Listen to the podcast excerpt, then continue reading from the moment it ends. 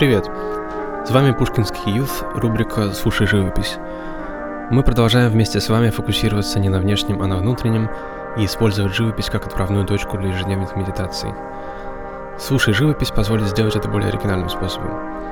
В каждом выпуске подкаста описание одной из картин Пушкинского. Ваша задача — отбросить все посторонние мысли, сфокусироваться на аудиодорожке и вместе с нами создать картину в своем воображении. Итак, начнем. Перед нами сидит обнаженная девушка. Одной рукой она прижимает к телу легкую полупрозрачную вуаль, другая замерла в непонятном загадочном для зрителя жесте.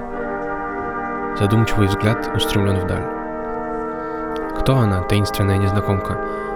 Очевидно, принадлежит к знатному роду. Голова ее увенчана желто-зеленым тюрбаном, на шее красуется жемчужное ожерелье.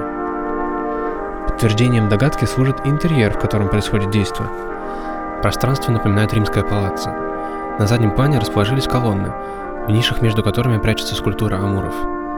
Вдалеке проглядывается фигура служанки и идущая по пропету обезьянка.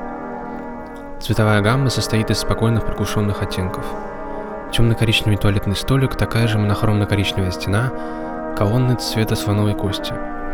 Выбивается лишь зеленая драпировка, не спадающая на кресло в правом углу. Изображение пропитано размеренностью и неторопливостью.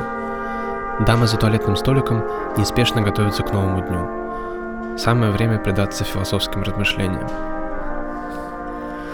Прониклись атмосферой светской жизни?